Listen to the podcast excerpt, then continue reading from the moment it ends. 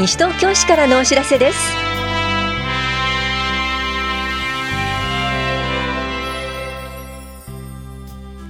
今日は休日診療を行っている当番の病院。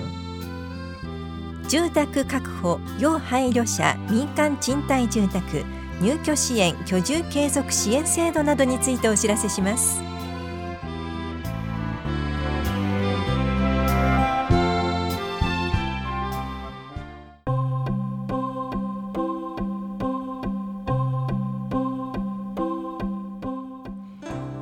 休日診療のお知らせです。今日診療を行っている病院は芝久保町2丁目の西東京中央総合病院と住吉町3丁目の中条内科そして中町1丁目休日診療所です。西東京中央総合病院の診療時間は夜10時まで小児科は夕方5時までで電話番号は464-1511 464-1511中条内科の診療時間は夕方5時までで電話番号は438-6117 438-6117です。休日診療所の診療時間は夜9時までで電話番号は424-3331 424-3331です。受診の際は小児科など診療科目も問い合わせの上お出かけください。歯科歯の診療は向こう大町6丁目の岩田歯科医が行っています。受付時間は夕方4時までです。岩田歯科医の電話番号は465-4507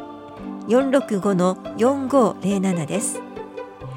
受診の際はお問い合わせの上お出かけください。また健康保険証と診察代をお持ちください。休日診療のお知らせでした。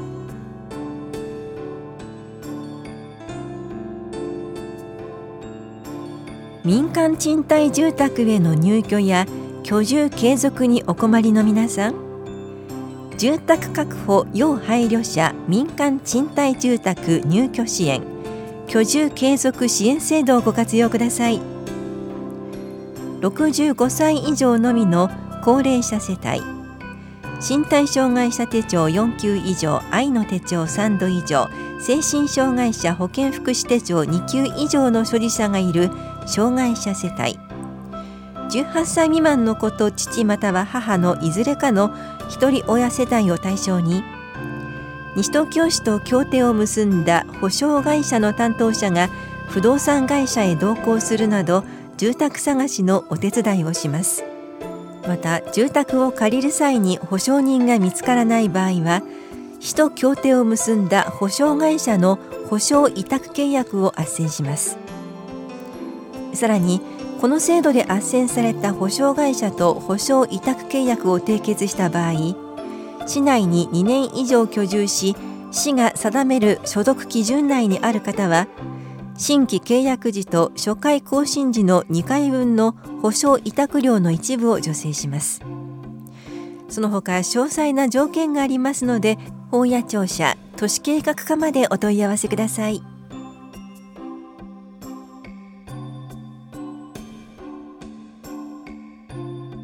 市議会議長副議長監査委員が決まりました。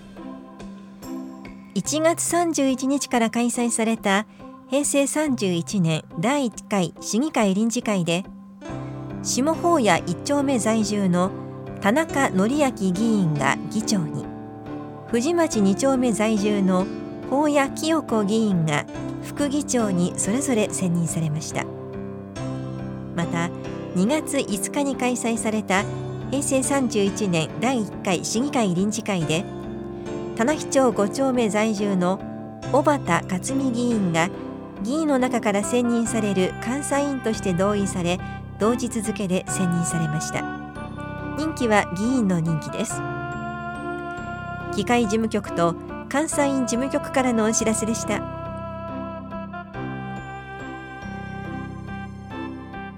出産準備クラスママすぐのお知らせです。市内在住のおおむね妊娠30から36週の初妊婦の方を対象に赤ちゃんのお世話抱っこおむつ替え着替えお風呂の実習などを行います。パートナーの方も参加可能です。この教室は3月26日火曜日午前9時半から正午まで法や保健福祉総合センターで行われます。受講ご希望の方は3月19日までに電話でお申し込みください。お定員は12人で申し込み順。ファミリー学級に参加していない方を優先します。お申し込みお問い合わせは法や保健福祉総合センター健康課までどうぞ。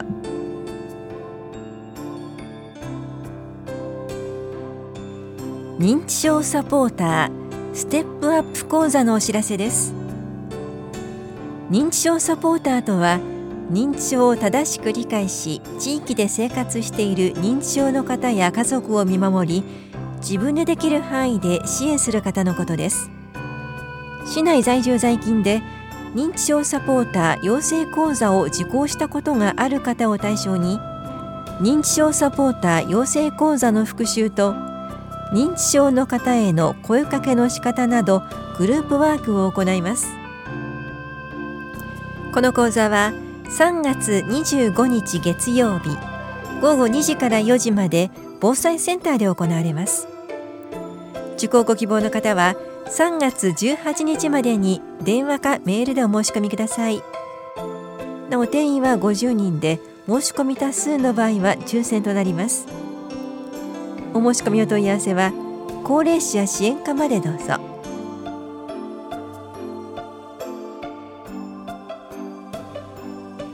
西東京市安全安心いいなメールのお知らせです。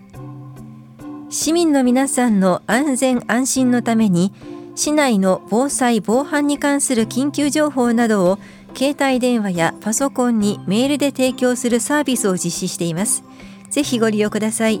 配信されるのは市内で震度4以上の地震情報、気象警報、避難勧告、指示などの緊急性が高い災害情報や避難情報などの防災情報とメール警視庁を含む市内の防犯情報などです。このサービスの利用には携帯電話などからの登録が必要です。指定のアドレスに空メールを送るか3月1日号の広報西東京に掲載している QR コードからアクセスして登録してください。またパソコンから登録する場合は指定の URL からご登録ください。市のホームページいざという時のためにでは防犯・防災に役立つ情報なども掲載しています。西東京市危機管理室からのお知らせでした。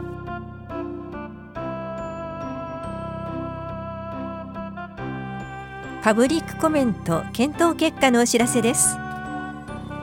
西東京市障害者基本計画について12月から1月にかけて意見を募集したところお二人から23件のご意見をいただきました。第4期西東京市地域福祉計画は12月から1月にかけて意見を募集したところお一人から3件の意見をいただきました。西東京市地域防災計画修正素案については1月から2月にかけて意見を募集したところお二人から15件の意見をいただきました産業振興マスタープラン後期計画編素案は1月から2月にかけて意見を募集したところ3人から7件の意見をいただきました。遺跡下野谷遺跡整備基本計画素案は1月から2月にかけて意見を募集したところ4人から14件の意見をいただきました。3月15日号の広報西東京では市民の皆さんからお寄せいただいた意見を要約し市の考え方をまとめたものを掲載しています。詳細は両庁舎1階の情報公開コーナーと市のホームページでご覧になれます。本屋庁舎障害福祉課生活福祉課危機管理室産業振興課社会教育課からのお知らせでした。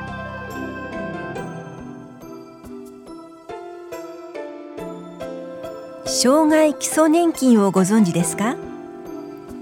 病気や怪我などで一定の障害の状態になった場合に支給される障害基礎年金があります。支給要件は初診日が国民年金の被保険者期間60歳から64歳までの年金未加入期間20歳前の年金未加入期間に該当し障害認定日に政令で定める程度の障害等級の1級または2級に該当しており初診日の前日時点で納付要件を満たしている方です。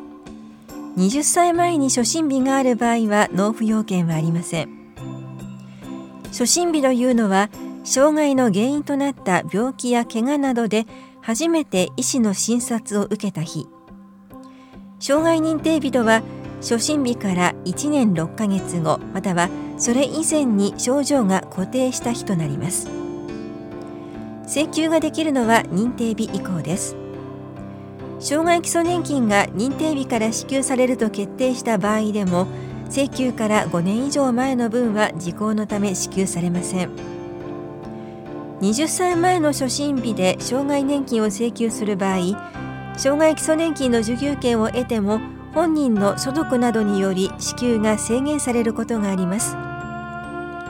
請求者の状況などによりお渡しする請求書類が異なるため事前にご相談ください。市役所での相談と受付は棚視聴者2階の保険年金課本屋庁舎1階の市民課で行っています。予約が必要です。お問い合わせは武蔵野年金事務所までどうぞ。保険年金課からのお知らせでした。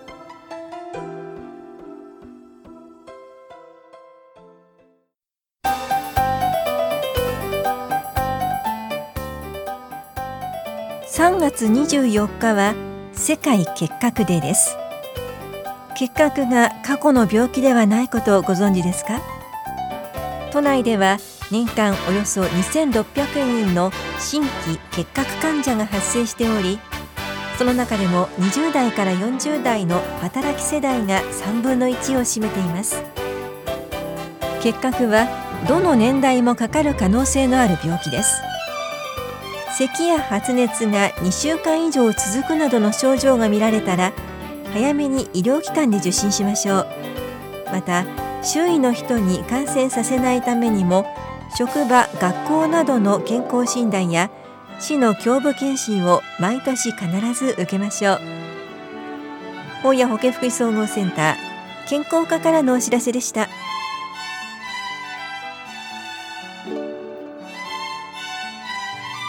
この番組では皆さんからのご意見をお待ちしています。